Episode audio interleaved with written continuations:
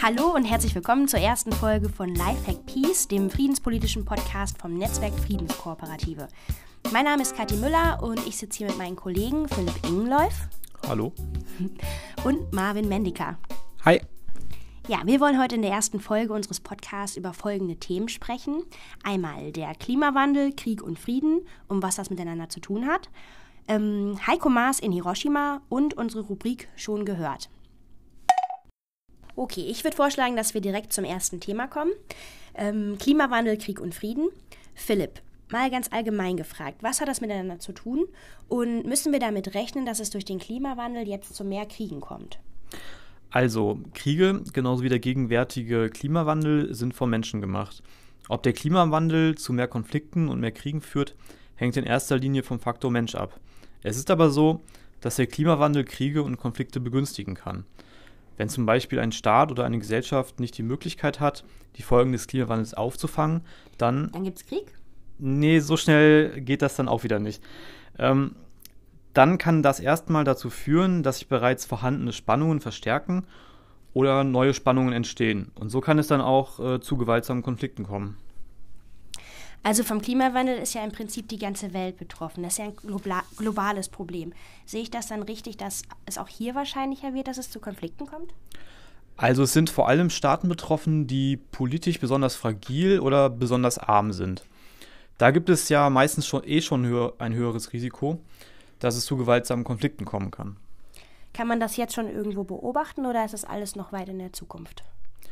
Ein echt trauriges Beispiel ist der Konflikt in Darfur. Das ist der Sudan, oder? Ja, genau. Ähm, da lässt sich schon seit Jahren beobachten, dass sich beispielsweise die Wüsten ausbreiten und dadurch gehen natürlich auch viele Anbauflächen verloren, was auch wieder Auswirkungen auf die Nahrungsversorgung hat. Und das führt dann dazu, dass es zu mehr oder dass es da zu einem Konflikt kommt. Das ist natürlich nur ein Faktor von vielen, aber da sieht man ganz gut, dass der Klimawandel wie ein Brandbeschleuniger für Konflikte wirken kann. Übrigens hat sogar schon 2009 der damalige NATO-Generalsekretär den Klimawandel als ein Sicherheitsrisiko benannt. Also, dann ist der Zusammenhang also schon länger bekannt, aber ich frage mich jetzt, wenn alle scheinbar schon wissen, dass der Klimawandel so katastrophale Folgen hat, warum tun die Staaten dann jetzt nicht schon irgendwas dagegen? Es wird ja auch irgendwie die ganze Zeit für unsere Sicherheit aufgerüstet.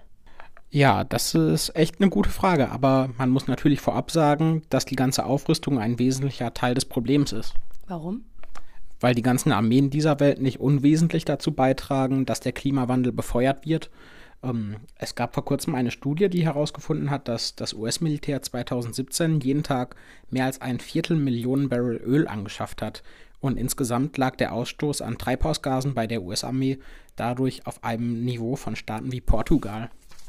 Das sind schon ziemlich krasse Zahlen, wenn man bedenkt, dass das nur die Menge ist, die das US-Militär ausstößt da kommt schon einiges zusammen. Okay, und wie sieht das bei anderen Ländern aus? Wie ist denn das zum Beispiel jetzt bei uns in Deutschland und mit der Bundeswehr? Bei der Bundeswehr stehen wir im Prinzip vor einem großen Fragezeichen. Also es gab vor ein paar Wochen eine Anfrage der Bundestagsabgeordneten Katrin Vogler von den Linken. Die hat ähm, beim Verteidigungsministerium nachgefragt, was denn eigentlich die Bundeswehr so alles ausstößt. Und was kam da raus? Dass die Bundeswehr total klimafreundlich ist. Okay. Ähm, wie geht das? Sind die Panzer äh, mittlerweile auf Hybrid umgestiegen? äh, nee, nicht wirklich, aber ähm, pass auf. Das Verteidigungsministerium ist der Frage leider ausgewichen und hat halt ziemlich geschönte Zahlen rausgegeben. Die haben nämlich lediglich bekannt gegeben, was die Bundeswehr aus Infrastruktur und Mobilität im Inland an CO2 emittiert, also ausstößt. Das waren dann rund 1,7 Millionen Tonnen CO2. Aber da fehlt dann ja jetzt noch ein, ein paar, fehlen dann jetzt noch ein paar Sachen. Ja, genau. Und das ist das Problem.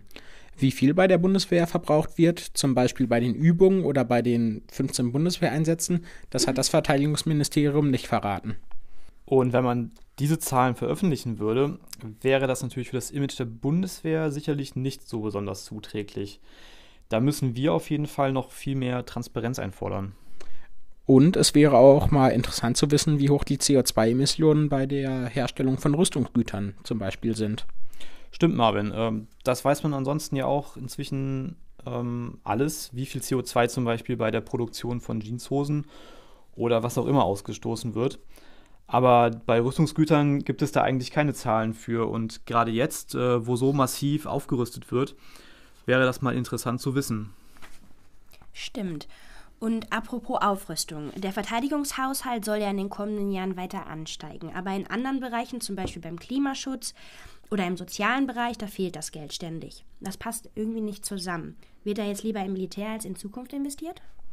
Ja, das kann man schon so sagen. Wenn wir uns den Verteidigungshaushalt in den vergangenen Jahren anschauen, kann man tatsächlich den Eindruck bekommen. Die Bundesregierung treibt ja diese sogenannten NATO-Vorgaben weiter voran, dass Deutschland nämlich 2% vom Bruttoinlandsprodukt äh, ins Militär stecken soll. Kannst du mal kurz sagen, wie viel das dann ungefähr in Euro wäre? Äh, da würden wir uns dann wahrscheinlich bei 60 bis 70 Milliarden Euro äh, bewegen und das ist natürlich eine wahnsinnige Summe. Und das ist echt äh, unglaublich, wenn man bedenkt, dass der Haushalt für Verteidigung 2014 noch bei rund 32 Milliarden Euro lag. Ja, so eine krasse Steigerung würde man gerne mal in anderen Bereichen sehen, zum Beispiel beim Klimaschutz. Äh, ja, das wäre wünschenswert. Ähm, übrigens hat sich Greenpeace Deutschland vor ein paar Monaten mal angeschaut, wie das Verhältnis zwischen den Rüstungsausgaben und den Ausgaben für Klimaschutz aussieht. Und 2018 wurden für militärische Zwecke weltweit 1,8 Billionen US-Dollar ausgegeben und für Klimaschutz gerade mal ein Sechstel. Also ungefähr 300 Milliarden Dollar. Genau. In der Friedensbewegung wird das Thema der Umverteilung besonders von der Kampagne Abrüsten statt Aufrüsten thematisiert. Da ist die Forderung nach mehr Investitionen in Klimaschutz Schutz statt Rüstung sehr zentral. Philipp, wenn weltweit so viel Geld im Militär investiert wird und das Militär so viel CO2 ausstößt, kann man dann sagen, dass das oder das Krieg einer der größten Klimakiller ist? Ja, das ist sicherlich eine Behauptung, die nicht falsch ist, auch wenn leider noch zu wenig Zahlen vorliegen, um das fundiert untermauern zu können. Aber das Beispiel der CO2-Emissionen durch das US-Militär zeigt ja, welchen Einfluss Armeen auf das Klima haben. Muss man nicht auch eigentlich noch die Militäreinsätze hinzuzählen? Richtig, der Einsatz des Militärs in Kriegshandlungen muss unbedingt beachtet werden. Kriege zerstören die Umwelt und ganze Städte. Dann müsste man aber zur Gesamtbilanz oder Klimabilanz von so einem Militäreinsatz natürlich eigentlich auch mit einrechnen, dass da noch der komplette Wiederaufbau hinzukommt.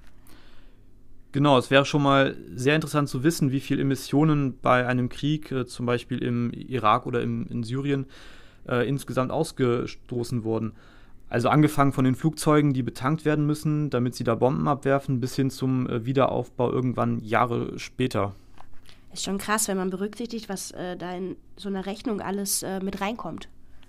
Äh, definitiv. Krieg und Militär sind ja schon so nicht nachhaltig und völlig sinnbefreit. Der Klimaaspekt unterstreicht das natürlich noch einmal deutlich.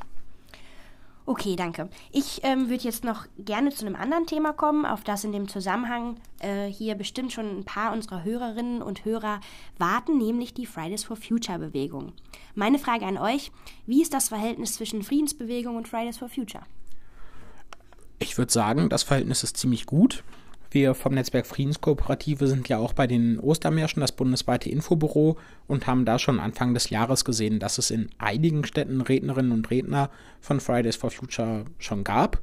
Äh, und wir hatten auch bei uns hier im Büro ziemlich viele Anfragen von den Medien, ob denn jetzt der Klimawandel auch beim äh, Ostermarsch ein Thema ist. Ja, und beim letzten globalen Klimastreik im September haben sich auch in vielen Städten Friedensbewegte an den Aktionen beteiligt. Ja, stimmt. Ähm, wir haben da auch extra Materialien für angeboten, also so Banner und Aktionsschilder, und die wurden von den Friedensleuten echt gut angenommen. Also das Interesse am Thema Klimawandel und Frieden ist auf jeden Fall da. Sonst hätten wir das Thema ja auch nicht in unseren Podcast aufgenommen. Genau. Äh, und außerdem haben wir hier in Bonn beim Aktionstag auch zusammen mit anderen Friedensorganisationen ähm, aus der Gegend, Gegend mitgestreikt ähm, zum Beispiel mit den Kolleginnen vom Frauennetzwerk für Frieden ähm, oder auch mit der EAK. Ähm, kannst du kurz erklären, was die EAK ist? Ähm, was?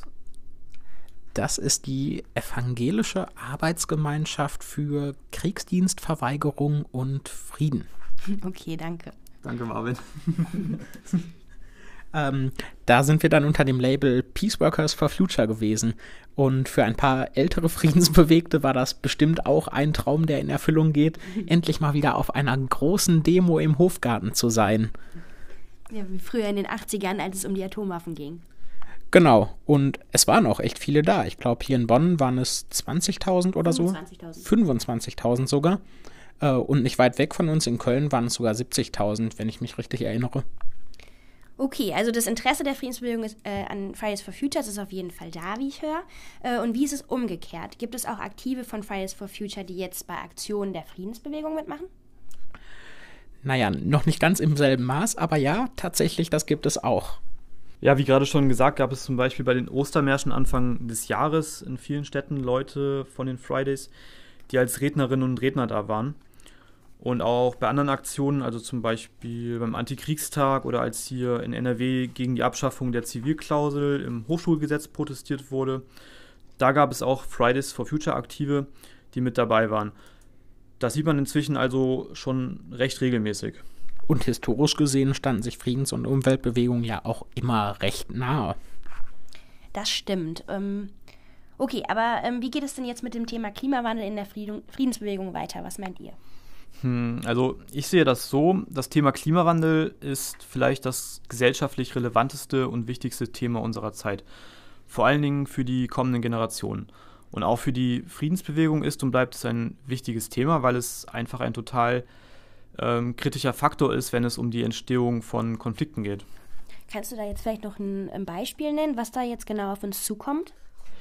Ja, zum Beispiel wird der Anstieg der Temperaturen dazu führen, dass es neue Handelsrouten äh, um den Nordpol geben wird. Die Nordwestpassage zum Beispiel wird ganzjährig befahrbar sein und dadurch, dass die Eisschicht im Nordpol zurückgeht, können auch dort Ressourcen äh, erschlossen werden. Und das wird natürlich zu neuen Begehrlichkeiten zwischen den Staaten ähm, kommen. Also so wie es aussieht, wird das nicht mehr lange dauern. Ähm, Marvin, kannst du noch mal ganz kurz sagen, was du über die Friedensbewegung und äh, Fridays for Futures denkst? Also ich finde, wir können der Fridays for Future Bewegung echt dankbar sein, dass die das Thema Klimawandel und Klimagerechtigkeit so also so sehr in die Breite der Gesellschaft getragen haben und damit auch in die Friedensbewegung. Okay, abschließende Frage zum Themenblock. Ähm, was können wir jetzt tun, um uns gegen Klimawandel und Kriege zu wehren? Habt ihr da vielleicht so eine Art Lifehack für Frieden, for Peace? Mm, ein Lifehack für Frieden. Tolle Idee. Im Prinzip haben wir ja schon jetzt ein paar echt gute Ansätze. Ich finde es gut, dass sich so langsam alle die Frage stellen, was man denn selber fürs Klima tun kann, weniger fliegen, auf Strom aus Erneuerbaren umstellen und auch, ähm, dass sich jeder in seinem Bereich damit auseinandersetzt, wo es denn da überhaupt Zusammenhänge gibt. Also wie bei uns die Frage, was hat Klimawandel eigentlich mit Krieg und Frieden zu tun? Ja, und wichtig ist auch, dass wir dabei nicht auf so einer individuellen Ebene stehen bleiben, sondern uns auch um die Strukturen kümmern und diese ändern. Also System Change, not uh, Climate Change. Das hört man ja ganz oft auf den Fridays for Future Demos. Ja, genau. Ähm, das ist ein Slogan, der auch gut äh, zu uns passt. Äh, die Friedensbewegung arbeitet ja daran, dass sich die Strukturen bzw. das System ändert und Krieg nicht mehr länger als mögliches Mittel der Politik gesehen wird. Dazu müssen wir alte Machtstrukturen durchbrechen. Das klingt ja schon mal ganz gut. Und das bedeutet dann für uns in Deutschland, dass wir Druck machen müssen auf die Bundesregierung. Diese muss endlich mal deutlich mehr Geld zur Verfügung stellen für die Bereiche, wo es wirklich sinnvoll ist für die Zukunft und nicht in Krieg und Militär. Also zum Beispiel in die Bereiche Klimaschutz, Investitionen im Energiesektor, Bildung und natürlich auch Soziales. Okay. Ja, ich wette, wir könnten jetzt noch stundenlang über das Thema sprechen ähm, und vielleicht kommen wir auch noch mal in einen der anderen oder nächsten Folgen äh, zum Thema. Jetzt kommen wir erstmal zum Ende und äh, ja, für unsere Hörer und Hörerinnen äh, in den Show Notes findet ihr noch mehr Infos äh, zum Thema Klimawandel und Frieden. Okay, dann lasst uns jetzt mal zum nächsten Thema kommen. Heiko Maas war in Japan. Ähm, Marvin, wir beide machen ja ziemlich viel zum Thema Atomwaffen. Kannst du kurz erklären, warum uns das so wichtig ist, äh, darüber heute zu sprechen? Ja, gerne. Also Heiko Maas war ja nicht aus Spaß in Japan, sondern weil sich in Nagoya die Außenministerinnen und Minister der G20 getroffen haben. Und vorher war Heiko Maas noch in Hiroshima. Ja, und für alle, die sich bisher so überhaupt nicht für das Thema interessiert haben, sollten wir noch sagen, dass über Hiroshima 1945 die erste Atomwaffe abgeworfen wurde. Genau, das war in Hiroshima und die zweite Bombe fiel dann drei Tage später auf Nagasaki. Genau, ähm, aber zurück zu Heiko Maas. Ja, also Heiko Maas war bei seinem Besuch in Hiroshima auch am Mahnmal für die Opfer des Atombombenabwurfs, hatte einen Kranz niedergelegt, hat mit einer Überlebenden gesprochen und war im Friedensmuseum von Hiroshima. Davon habe ich auch schon mal Fotos äh, gesehen. Man sieht halt diese echt krassen Bilder von der total verwüsteten und zerstörten Stadt nach dem Bombenabwurf. Ja, das ist echt ziemlich krass. Ich war zwar jetzt selber noch nie da, aber das Auswärtige Amt macht ja auf Insta immer sehr ausführliche Stories von den ganzen Reisen vom Außenminister. Kam denn auch politisch irgendwas dabei rum? Naja, du weißt ja auch, wie das bei Heiko Maas ist. Ja. Äh, wie immer gab es halt die tollsten Beiträge auf den verschiedenen Social-Media-Kanälen, dass sich Maas wahnsinnig toll für Abrüstung und eine atomwaffenfreie Welt einsetzt. Aber am Ende fragt man sich dann halt, und jetzt? Also wieder schöne Worte und nichts dahinter. Genau. Ja, und Thiele Jung hat dazu auch in der Bundespressekonferenz nachgefragt, wie das eigentlich alles zusammenpasst. Deutschland will eine Welt ohne Atomwaffen, aber auf der anderen Seite ist Maas dagegen, dass die in Deutschland stationierten Atomwaffen abgezogen werden sollen. Und als Begründung kam auch dann bestimmt wieder, dass wenn nur ein Staat abrüstet, dass das alles nichts bringt und nichts am Gesamtproblem ändert, oder? Ja, genau, immer das Gleiche. Und ich finde, das ist halt genau das Problem, wenn Heiko Maas von einer atomwaffenfreien Welt spricht irgendwie wäre das schon schön, wenn es die irgendwann mal in ferner Zukunft geben würde, aber bloß nicht den ersten Schritt machen. Wir warten lieber, bis die Atomwaffenstaaten den ersten Schritt zur Abschaffung machen und äh, egal wann das ist. Oder wir warten, bis die Atomwaffen uns abschaffen. Okay, das hoffe ich jetzt mal nicht. Ähm, aber ja, äh, dass die Atomwaffenstaaten, die gerade alle ihre Arsenale aufrüsten und dafür sorgen, dass ein Rüstungskontrollvertrag nach dem anderen scheitert, die sollen jetzt den ersten Schritt machen, laut Maas. ist mega unrealistisch. Also die Vorstellung von Heiko Maas, dass wir uns jetzt mit den Atomwaffenstaaten zusammensetzen und für vollständige Abrüstung sorgen, ist wirklich absolut unrealistisch, weil Abrüstung ist für diese Staaten im Moment einfach kein Thema. Ja, genau, ist halt im Moment nicht so, würde ich auch so sehen. Und gleichzeitig verspielt man damit auch ein ganz wichtiges Moment wenn Deutschland sagen würde, statt jetzt ewig auf die anderen zu warten, machen wir einfach mal selber den ersten Schritt und sorgen dafür, dass die hier in Büchel stationierten Atomwaffen abgezogen werden und dass Deutschland dem Atomwaffenverbotsvertrag beitritt, dann würde das halt ein echt starkes Signal sein. Ja, und das hätte vielleicht auch das Potenzial für eine ganz neue Dynamik äh, im Bereich Abrüstung. Ja, da habt ihr recht. Das ist auf jeden Fall ein Thema, ähm, das wir in einer der nächsten Folgen nochmal ausführlicher besprechen müssen. Ähm, aber lass uns doch mal über das nächste Jahr sprechen. Da steht ja auch noch einiges an. Stimmt. Ähm, da ist auf jeden Fall 75 Jahre Hiroshima und Nagasaki. Der Nichtverbreitungsvertrag ähm, feiert sein 50-jähriges Inkrafttreten. Kati, bist du nicht in New York dabei bei der Überprüfungskonferenz? Ja, stimmt. Ich äh, berichte euch dann davon. Wir werden dich dann auf jeden Fall dazuschalten. Ja, können wir ja mal überlegen. Ja, auf jeden Fall. okay. Ja, gut, abgemacht, machen wir dann so. Ähm, ja, aber nochmal äh, zurück zum nächsten Jahr. Ähm, da gibt es auch noch den Bundestagsbeschluss, äh, der wir äh, von vor zehn Jahren zum Abzug der Atomwaffen. Ähm, der wird da zehn Jahre alt. Ähm, Marvin, äh, du bist doch gerade dabei, dazu eine Aktion zu planen, oder? Ja, was du alles weißt. Ähm, äh, von Ohne Rüstung leben und von der Kampagne Atomwaffen frei jetzt wird es dazu eine Aktion geben, äh, um an diesen Beschluss zu erinnern. Aber mh, hm, mehr dazu dann vielleicht in einer der nächsten Folgen. Ja, das werden wir auf jeden Fall nochmal aufgreifen, würde ich sagen. Ähm, aber vielleicht zum Abschluss noch einmal euer Fazit. Hm. Ja, was ist unser Fazit? Also auf der einen Seite kann man schon irgendwie sagen, dass es nicht das Schlechteste ist, dass Heiko Maas immer wieder das Thema nukleare Abrüstung anspricht. Aber, und das ist ein sehr großes Aber, er hat halt so überhaupt keine Erfolge vorzuweisen. Also echt gar keine, gar keinen einzigen, wenn du mich fragst. Ja, das ist echt so. Und irgendwann wird es halt auch ein bisschen peinlich, wenn man zum x-ten Mal die Beiträge von Heiko Maas sieht, in, wo er sagt, dass wir jetzt ganz dringend eine atomwaffenfreie Welt brauchen und gleichzeitig passiert halt echt gar nichts. Ja, das denke ich mir auch richtig oft. Wenn wir jedes Mal Geld bekommen würden, wenn Heiko Maas uns wieder nukleare Abrüstung verspricht. Dann hätten wir inzwischen schon Geld für Mikros für alle. genau. Ja, äh, dann danke für euer Fazit. Ähm, und wie gesagt, das Thema Atomwaffen wird uns auch weiterhin beschäftigen äh, in den nächsten Folgen des Podcasts. Ähm, Infos dazu gibt es dann, wenn es soweit ist. Und ganz allgemeine Infos zum Thema findet ihr natürlich in unseren Show Notes. So, dann kommen wir jetzt zu unserer Rubrik Schon gehört. Ähm, da berichten wir kurz und knapp über wichtige Dinge, die wir auf dem Schirm haben sollten als äh, Friedensbewegung. Und ich würde sagen, Philipp, äh, fang du doch mal an. Ja, habt ihr schon gehört, dass das Open Skies Abkommen vor dem aussteht? Das war's? Open Skies heißt doch offener Himmel. Das klingt aber schwer religiös. Äh, ja, Philipp, äh, erläutere doch mal, worum es denn da jetzt genau geht. Also zunächst einmal keine Sorge, das hat mit Religion nichts zu tun. Das Open Skies Abkommen ist ein wichtiger internationaler Vertrag, der 34 Staaten erlaubt, sich gegenseitig mit Überwachungsflügen auszuspionieren. Und das soll was Gutes sein? Kannst du mal erklären, was genau das bringen soll? Ja, es schafft Vertrauen unter den Mitgliedstaaten, da alle untereinander in Erfahrung bringen dürfen, was auf Militärbasen des jeweils anderen so los ist. Und Vertrauen verhindert bekanntlich Kriege. Das klingt tatsächlich gut. Ähm, wie genau geht das? Also zu den Mitgliedstaaten gehören zum Beispiel die USA und Russland. Die USA dürfen beispielsweise mit Spionageflugzeugen über russisches Staatsgebiet fliegen.